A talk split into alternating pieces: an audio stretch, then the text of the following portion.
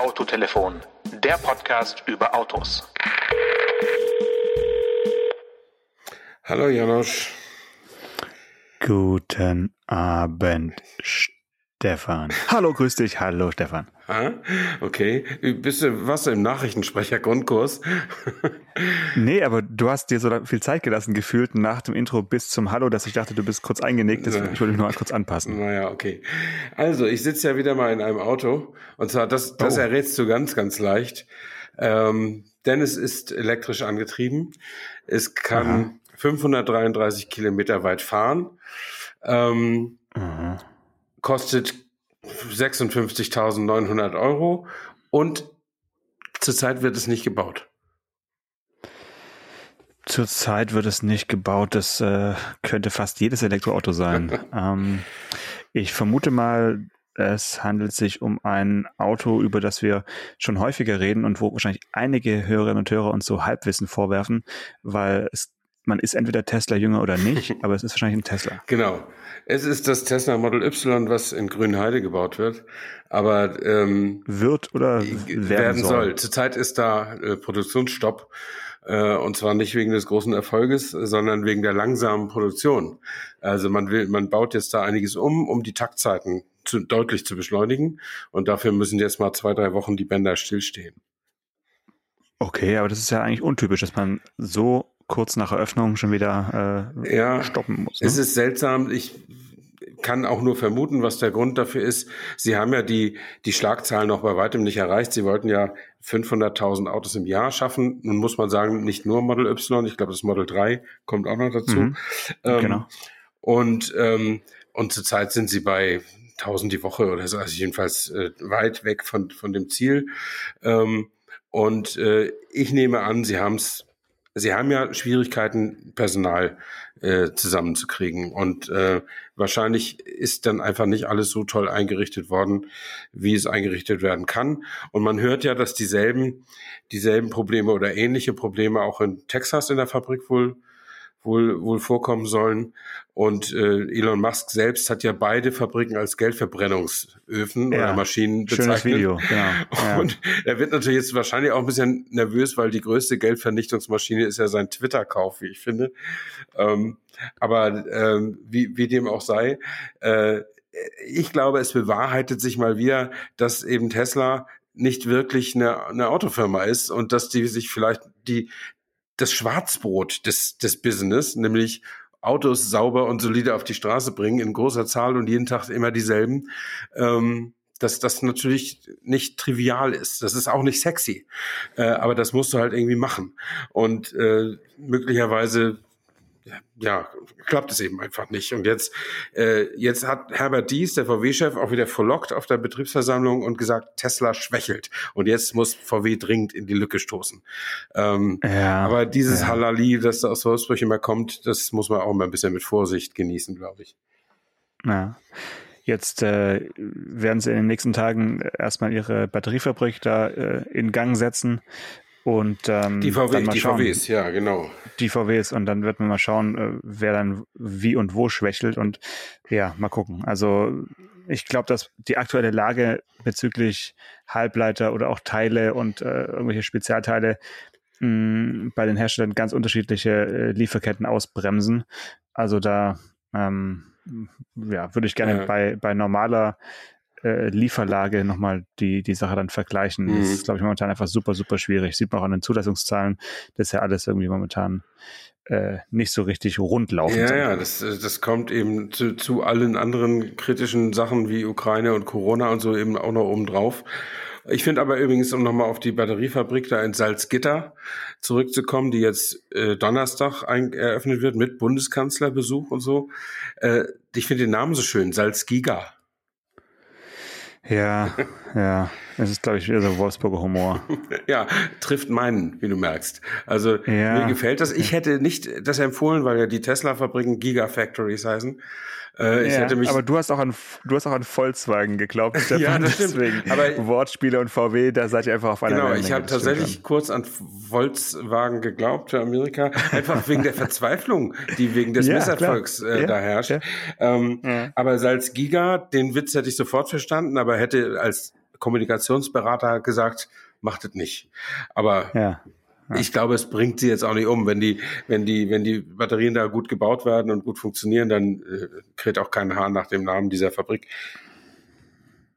Lass uns äh, zu einem Auto kommen, äh, was äh, vielleicht auch von einigen Leuten beim Anblick des Designs äh, dazu geführt hätte, dass sie gesagt hätten, äh, mach's lieber nicht. Ähm, andere finden ihn, ihn bestimmt ganz, ganz toll. Er polarisiert garantiert. Ich möchte mit dir kurz sprechen über das Design oder über das Auto des äh, Hyundai Ioniq 6. Wie wirkten die ersten Pressefotos auf dich? Ich muss zugeben, ich habe ihn bisher auch nur auf Bildern gesehen, also noch nicht in Natura. Und es ist ja oft bei Autos, dass es dann erst in echt anders äh, wirkt. Ähm, trotzdem, mit Blick auf das Auto hat es bei mir erstmal so ein bisschen die Alarmglocken schrillen lassen. Wie war es bei dir? Ja, ich habe auch einen kleinen Schreck gekriegt. Ich meine, wer ein wenig Nachrichten verfolgt, äh, hätte darüber, damit rechnen können, weil die haben ja ein nicht ganz unähnliches äh, Konzeptfahrzeug schon mal vorgestellt. Prophecy hieß das, glaube ich. Ähm, und das sah auch aus wie so ein gestrandeter Wal. Und äh, das Witzige ist, dass sie eben jetzt ein Ionic 6 machen und jeder, der ein Ionic 5 kennt, also dieses mehr so im Bauhausstil, ganz klar und clean gezeichnete Auto, äh, der würde jetzt bei einem Ionic 6 irgendwie eine Designverwandtschaft vermuten. Aber mhm. Pustekuchen. Das ist einfach der zweite Designstrahl, den sie quasi machen.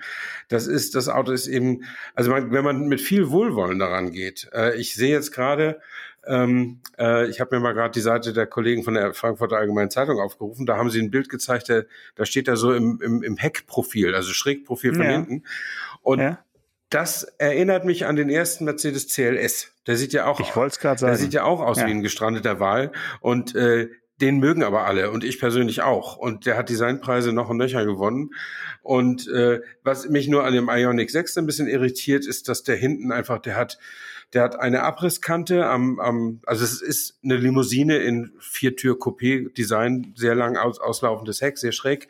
Und dann hat er, dann hat er den Stoßfänger, darüber das Leuchtenband, darüber die Abrisskante vom Kofferdeckel und darüber an der Unterkante der Heckscheibe nochmal so ein Heckspoiler.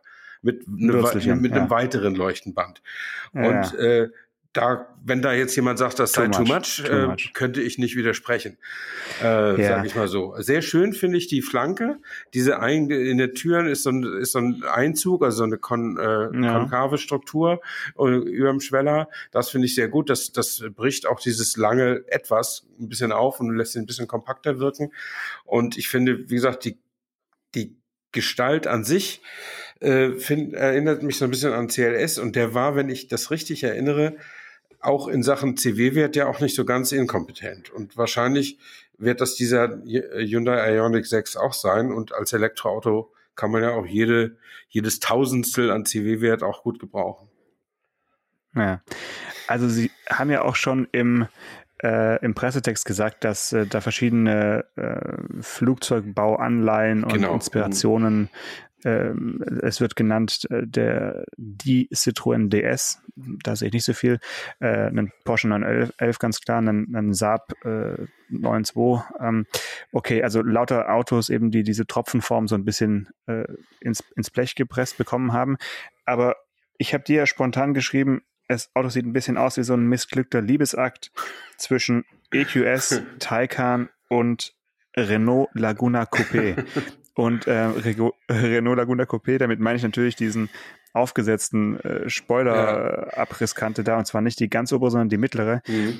Ähm, ja, es ist ein bisschen viel inspiriert von Autos, die rumfahren und das äh, finde ich nicht so gut, weil auch in der Seitenansicht, natürlich denkt man sofort an einen Taycan oder, also, oder an einen ja, ja. Panamera, was auch immer. Also es hat, hat schon sehr viel Zuffenhausener ja. äh, Linienführung da so, die, die man halt irgendwie sieht und das hat eigentlich Hyundai nach den Autos, die sie zuletzt gezeigt haben, eigentlich nicht nötig, da jetzt so einen, ja, fast schon so ein Retro-Design äh, irgendwie in die Neuzeit zu bringen. Also ich finde es so oder so bemerkenswert und mal gucken, äh, wie das Auto ankommt. Es zieht natürlich auf die, äh, ja, so Tesla-Kunden nämlich an hm. ähm, und jetzt nicht auf, ja, nicht auf Golfkunden, sagen wir ja. mal. Aber was, was mich wirklich irritiert ist, ich meine, der Ionic 5, der sticht schon auch heraus aus der Hyundai Modellpalette, so vom Design ja. her. Aber er hat doch ein bisschen mehr mit den anderen zu tun. Die anderen sind ja, sei es ein Kona, sei es ein, ähm, wie heißt der, Tucson, äh, dass die alle so ein bisschen, also die sind schon cleaner geworden über die Jahre. Ähm, so ein bisschen kompakt, so ein bisschen geradeaus, mit, mit wenig Zierrad dran und so weiter. Und der Ionic 5 hat diesen Trend eigentlich zusammengefasst und nochmal auf die Spitze getrieben. Und jetzt kommt ein Modell, was auch von der Positionierung her und vom Wert her, also vom, vom Kaufpreis her, nochmal höher liegt als eine Ionic 5 und sagt quasi Edge Badge, wir können auch anders.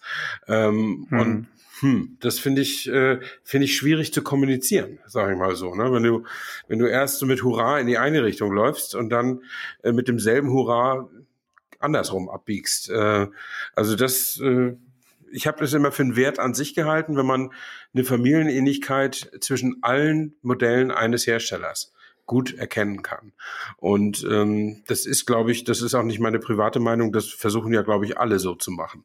Äh, aber Hyundai nicht.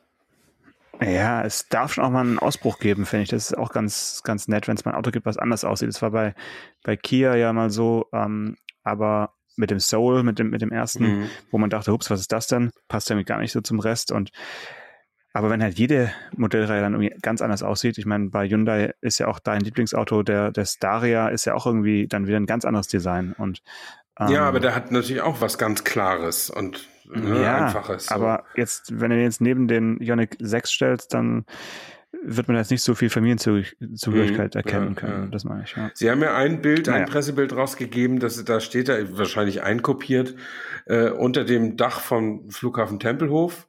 Ähm. Also dieses, dieses große Dach, wo wir auch unlängst bei der Formel E drunter gestanden haben. Genau. Und da, da haben sie dann noch so eine viermotorige Propellermaschine mit hingestellt. Rosinenbomber. Ähm, ja. Und äh, ja, das sieht schon toll aus und das, das, das spielt auch diese Aerodynamik-Geschichte. Ähm, aber wie gesagt, ich habe mir gesagt, hier mit, mit, mit großem Aufwand haben sie jetzt den Markennamen, den Submarkennamen Ionic etabliert. Und jetzt kommt das erste Modell und das zweite sieht wieder ganz anders aus als das erste. Und das, äh, äh das finde ich zumindest mal gewöhnungsbedürftig. Ja. Gut, ähm, lass uns kurz beim Design bleiben, weil auch äh, Citroën, deine zweite Lieblingsmarke, hat ein neues Auto gezeigt in den letzten Tagen. Und zwar äh, wurde angekündigt als weitere Variante der C4-Familie. Da äh, war ich schon hellhörig. Und tatsächlich ist es jetzt also ein C4 mit nochmal einer alternativen äh, Heckpartie, mhm. wobei man ja sagen muss, dass auch schon der in Anführungszeichen normale C4 auch schon ein, ja, ein Mischwesen aus äh, Crossover, SUV und Limousine sein sollte. Ich erinnere mich noch an den äh, Claim, die Erfindung, die Neuerfindung der Mittelklasse. Ja. Und jetzt also der C4X äh, noch mal ein bisschen anders. Vermutlich einfach dem Erfolg des äh, Renault Arcana geschuldet oder ich weiß nicht genau, warum man jetzt auch noch mal sowas äh, bringt. Finde ich auch irgendwie, wo ja in der Zeit, wo andere Hersteller versuchen, ihre Modellpalette so ein bisschen auszudünnen, äh, haut da mal Citroën noch einen raus in eine weitere Nische hat es bei dir gefruchtet oder äh, ist er dir zu verspielt am Heck? Nee, das ist er nicht. Ich bin ja neulich den C5X gefahren und ich finde, das, ja, genau, der, der sieht Ding, quasi ne? genauso aus, nur eben kleiner und so ein bisschen knuffiger, eben nicht so lang gestreckt. Ähm, und insofern auch sinnvoll und da gibt es eine, eine Familienähnlichkeit dann natürlich auch wieder. Ähm, das ist halt, ja, äh, auch eine Schräghecklimousine mit leicht hochgebocktem Aufbau, also so ein bisschen Crossover-mäßig, zumindest so optisch. Beim C5X war es ja bei der Probefahren gar nicht zu bemerken, dass da irgendwas SUV-mäßiges drin ist. Der ist gar nicht so, ja, Und genau. der, der ja. C4X sieht aber ein bisschen so aus und wird ja auch als Crossover ja. hier beschrieben. Äh, das kann ich mir, also ich glaube weder, dass ein C4 von heute ein durchschlagender Erfolg ist, zumindest in Deutschland, und ich glaube auch nicht, dass ein Renault Arcana ein durchschlagender Erfolg ist.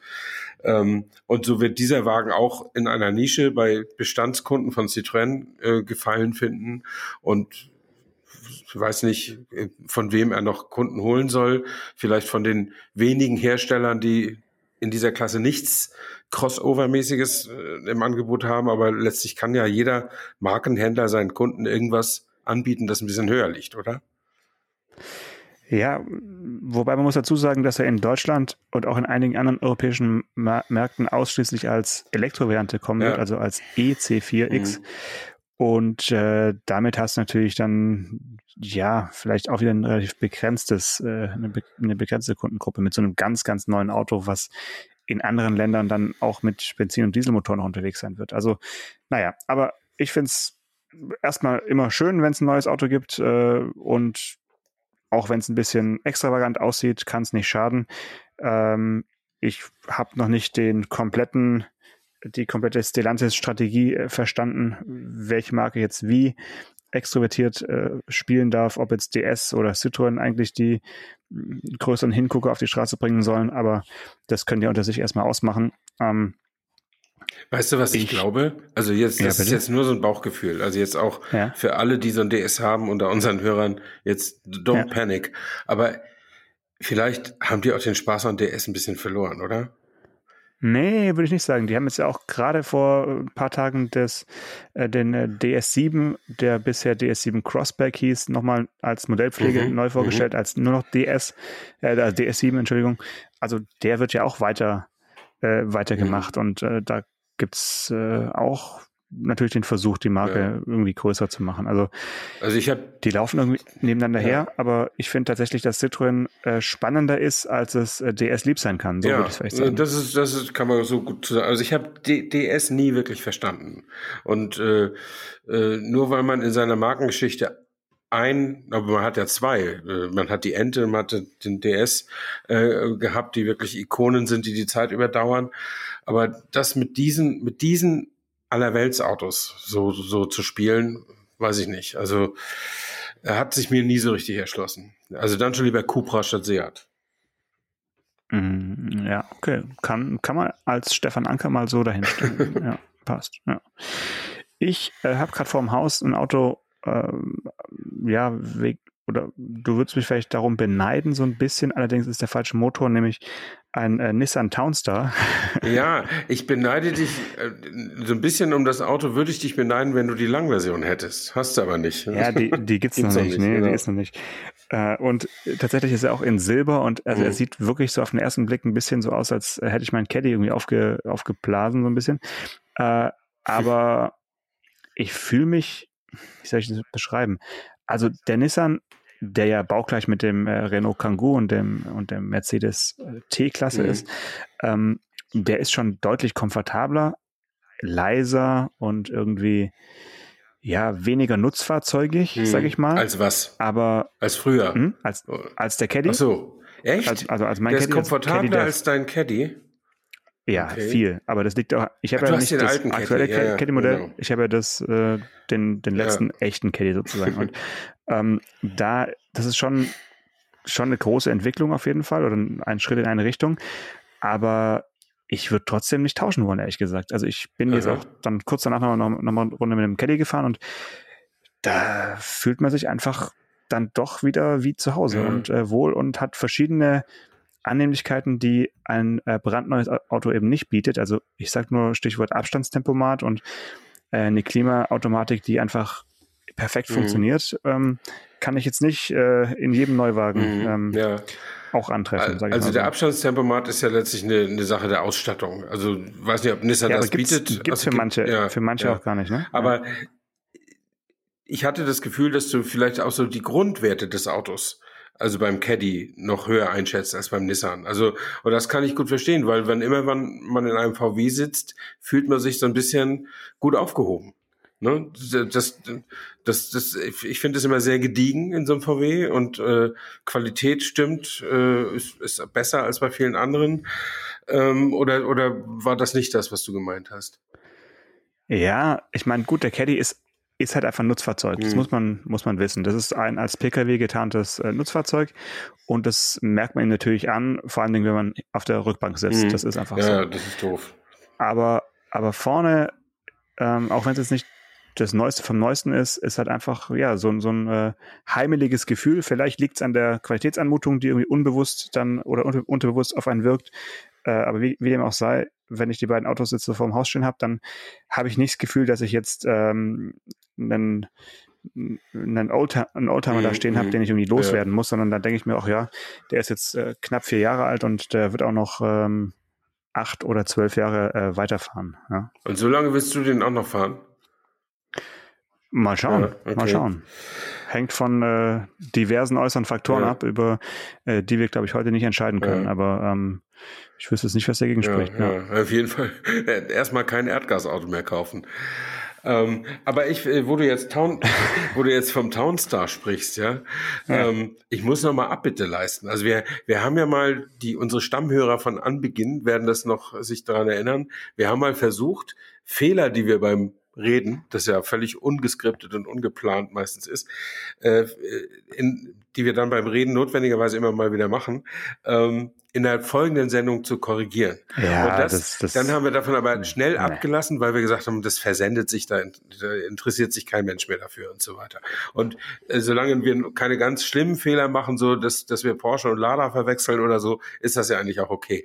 Aber jetzt, wo du vom Townstar erzählst, kannst du dich vielleicht erinnern, dass ich gegeißelt habe, ähm, dass man die, wenn man die Sitze umklappt, dass man dann nicht mehr als langer Mensch vorne sitzen kann äh, weil sich dann kollidiert. Ja, klar, das ja? weiß ich gut. Und da ja, habe ja, ich mich noch so so weit aus dem Fenster gelehnt und gesagt, das ist ein Package-Fehler. Äh, Du, denselben Fehler haben sie bei Citroën auch gemacht. Das geht bei Berlingo auch nicht. Ich habe das inzwischen mal probiert und es ist mir nur deshalb nie aufgefallen, weil ich erstens nicht so sonderlich groß bin, ich bin 1,75 Meter und zweitens, weil ich immer diese ADAC-Instruktorenhaltung einnehme, also relativ dicht am Lenkrad. Ja, und, und jetzt letztes Wochenende warst du mit deinen Plateauschuhen unterwegs und hast gemerkt, oder Nein, was? Nein, ich habe es einfach mal probiert. Ich habe mal den Sitz nach hinten geschoben und habe gedacht, mein Berlingo mit der überlegenen Technik und den überlegenen ja. äh, in ja. Leseingenieur Ingenieur de Package sozusagen, die, die, die werden das doch richtig gemacht haben. Aber Pustekuchen, da ist da bist du genauso gekniffen, wenn du ein 1,90 Mann bist, ja. Also das, das finde ich, äh, ja, also einerseits Asche auf mein Haupt, dass ich mich da so weit aus dem Fenster gelehnt habe, aber andererseits Asche auch auf das Haupt von allen. Ich meine, das muss man doch aber lösen. Wirklich? Das muss man doch aber lösen, wirklich? dieses Thema. Wenn ich, ja. ich will, ich habe ein Herz für große Menschen. Also das, die müssen doch auch ordentlich mit ihrem, mit ihrem Hochdachkombi umgehen können. Also das, äh, das prangere ich an. Super äh, Titel für die heutige Folge. Ich habe ein Herz für große Menschen. Genau. Sehr gut. Ja. Ja, du hast vollkommen recht. Beim Caddy äh, habe ich es auch probiert. Es, es geht dann nicht mehr ganz nach hinten, aber es ist trotzdem wie Tag und Nacht. Also du, du kannst trotzdem deutlich weiter zurückfahren, ja, ja. als es bei den äh, von dir kritisierten Modellen ja. der Fall ist. Ne? Schön. Lass uns zu was äh, Positivem kommen. Und zwar Mazda gibt den Diesel nicht auf. Das ist gut. Äh, sie haben angekündigt, den, das Modell CX60, was sie jetzt aktuell äh, als Plug-in-Hybrid mit einem äh, 4-Liter Benzinmotor, äh, Quatsch, 4, ähm, 4 Zylinder äh, Benzinmotor, also als Hybrid, als Plug-in-Hybrid verkaufen, äh, dass sie den ab Januar auch noch zusätzlich mit einem, Achtung, rein Sechszylinder äh, Mildhybrid ähm, verkaufen werden. Ja. Und äh, der kommt dann auf Verbrauchswerte nach WLTP um die 5 Liter. Und da habe ich natürlich sofort gedacht, Stefan Anker, lass jetzt mal das Kapitel Hochdachkombi äh, hinter dir und äh, werd mal für zwei, drei Jahre zum SUV-Fahrer, weil du wirst nie wieder einen äh, so geschmeidigen Reihensechszylinder in einem SUV fahren und so wenig dabei verbrauchen können ja, wahrscheinlich. Und ich werde vor allen Dingen zum ersten Mal einen Reihensechszylinder äh, besitzen. Also das ist schon, ist schon ein Wert an sich, wobei da, die Technologie des reinen Sechszylinders ist also emotional doch für immer mit diesen älteren BMW-Modellen verbunden und das war natürlich äh, also die gab es auch mal als Diesel, aber der, das, das hohe Lied des Rheinsechsers singt man als Benzinerfahrer natürlich, ne? weil er so geschmeidig und leise äh, läuft. Das ist dem Diesel ja nicht so gegeben. Aber äh, das finde ich auch schon eine, eine tolle Nachricht und der hat, der hat super technische Daten. Ne? Also was hat der? 550 Newtonmeter. Also da zieht's echt mehrere Würste auf einmal vom Teller.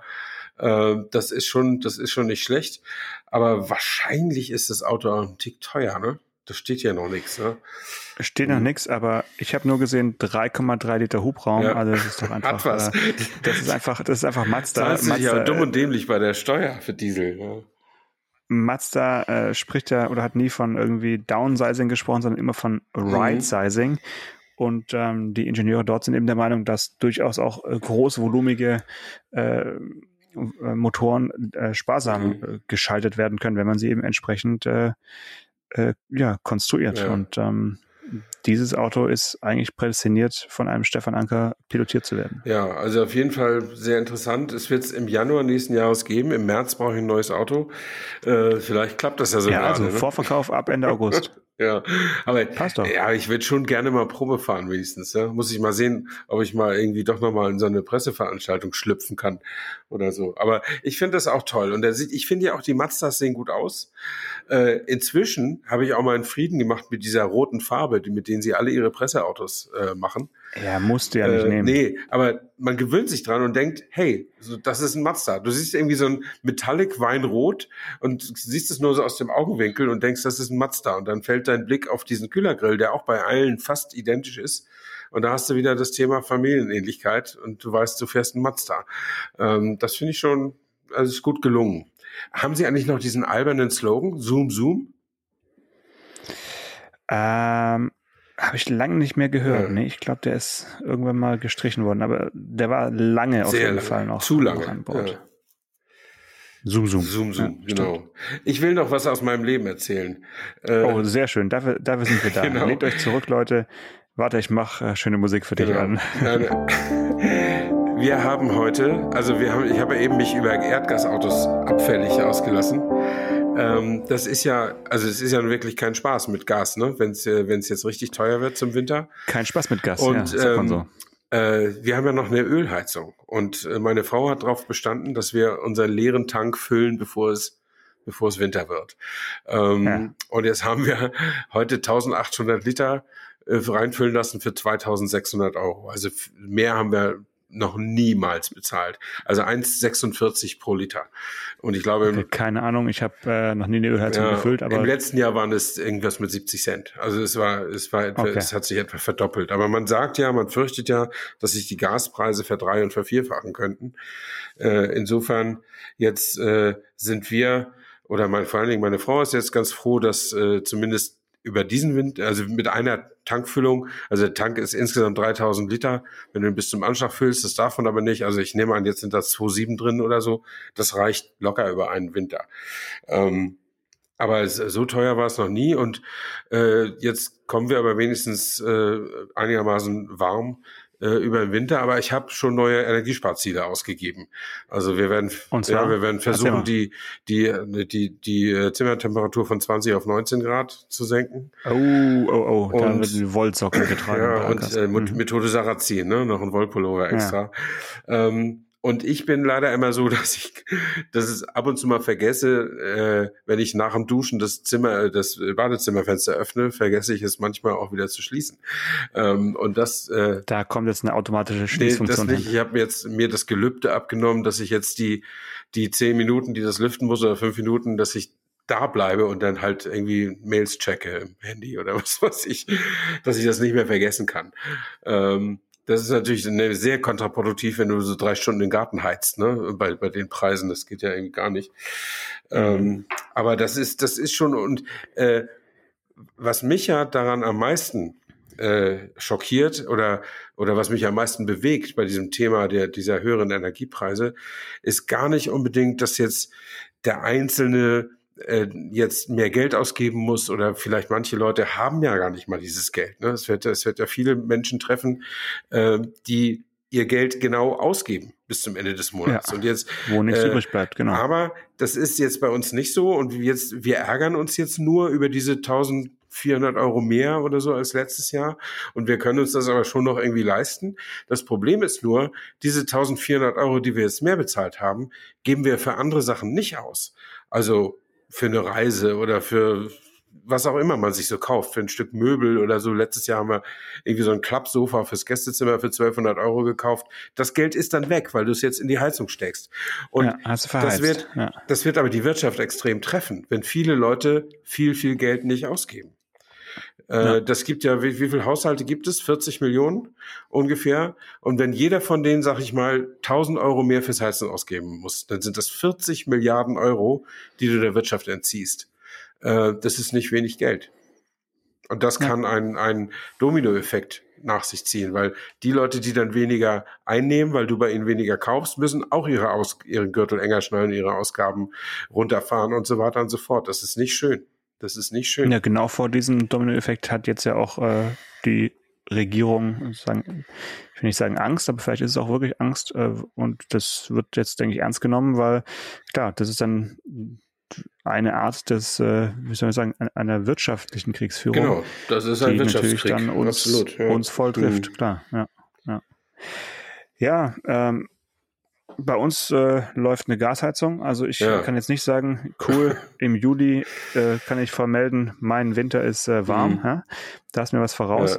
Ähm, und äh, ja, vielleicht jetzt, wenn wir, wenn wir schon so in einer bisschen depressiven Stimmung sind, können wir noch darüber sprechen, dass ein äh, Auto, das jetzt achteinhalb Jahre lang in Leipzig gebaut wurde und wirklich ein äh, Stern der, ja, der, der Autotechnologie war der letzten Jahre, und zwar der BMW i3, äh, wurde jetzt also zum letzten Mal gefertigt. Äh, etwas mehr als 250.000 Exemplare hat man in den achteinhalb Jahren gebaut.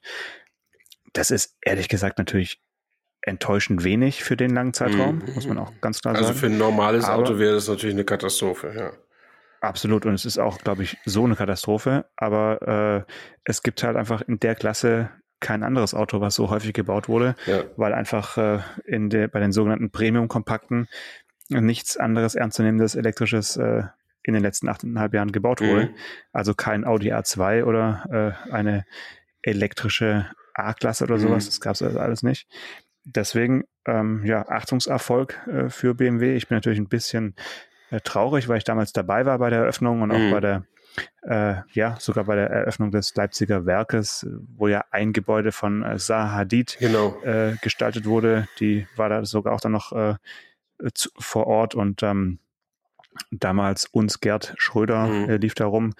Einer der wenigen Dollarwagen. Momente oder Hm? Dollarwagen, hat er immer gesagt. Dollarwagen. Also der war vor vor allen Dingen für mich war der vor allen Dingen eins und zwar klein. Ja. Also wenn die heutige Sendung ein Herz für große Menschen heißt, dann muss man sagen, äh, Gerhard Schröder fiel mir in, äh, in Leipzig auf jeden Fall als, als kleiner Wicht Mhm. auf, der aber trotzdem eine äh, erstaunliche Aura hatte, sagen wir mal Ja, so. ja, klar. Das ist so ein Alpha-Tier halt. Sonst wirst du ja auch nicht Bundeskanzler. Tierchen, Ja. Alpha-Tierchen. genau. Ja, also ich fand den Wagen auch immer irgendwie gut. Es ist jetzt nicht mein, mein Lieblingsauto so im Design, aber ich fand den natürlich super und das Ganze drumherum mit der, mit den Windrädern am Werk, mit dem, mit dem Carbon, den man, äh, den man energieneutral oder CO2-neutral hat man die Carbonfasern gesponnen mit Wasserkraft, die Energie dafür äh, äh, hergestellt. Und äh, aber das Ganze war am Ende halt zu teuer und zu wenig leistungsfähig. Das war ja noch in der Zeit, als man ge gedacht hat, Menschen könnten mit 100 Kilometer Reichweite gut leben.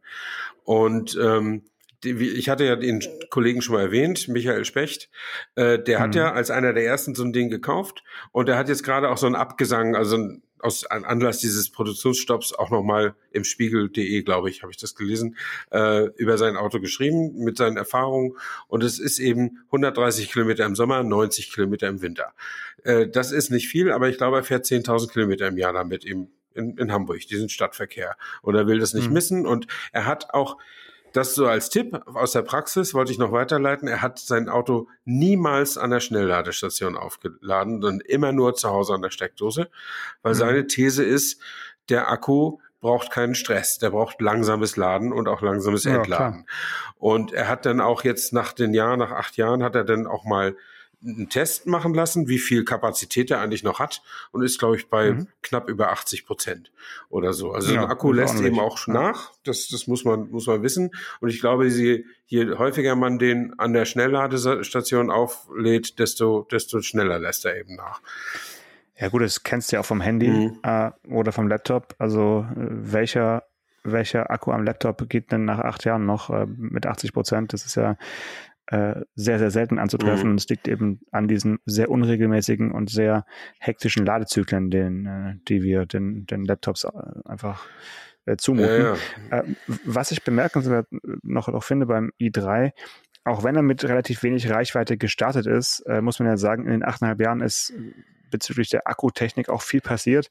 Sie haben es ja geschafft, ähm, im gleichen Bauraum die, den Energiegehalt des Akkus zu verdoppeln in stimmt. diesen Jahren. Also ich glaube, die letzten Autos, die jetzt verkauft wurden, haben nach WLTP eine, eine Reichweite von äh, 307 Mhm. Kilometern. Also sagen wir mal, in der Realität sind es dann auf jeden Fall ja, 240 mhm. vielleicht oder sowas. Das ist ja dann schon, ja, eigentlich das Doppelte von dem, was, äh, was der Kollege Specht ja, so äh, erfährt. Mhm. Und da siehst du schon, dass in den achteinhalb Jahren bei, den, bei der Batterietechnologie ja. schon einiges passiert ist. Ne? Das ist ja ähm, nicht ganz äh, zu vernachlässigen. Mhm. Ja. Ich kann mich erinnern, die haben noch irgendwann nach vier Jahren oder so, gab es so ein Facelift und ein Update und so. Und ja. da konnte man auch den neuen Akku, den sie dann entwickelt hatten, den konnte man auch in die alten Autos einbauen lassen und den alten hätten, hätten sie dann zurückgenommen. Ja. Weißt du, was das kosten sollte? 9000 Euro.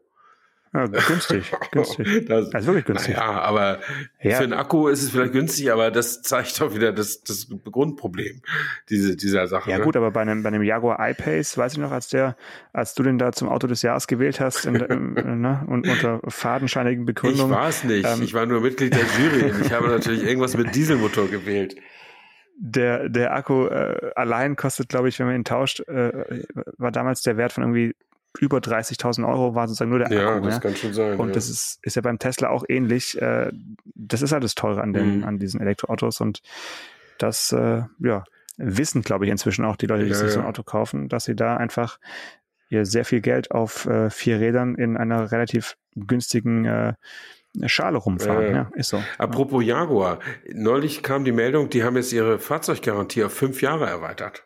Ja. Das ist ja erwähnenswert.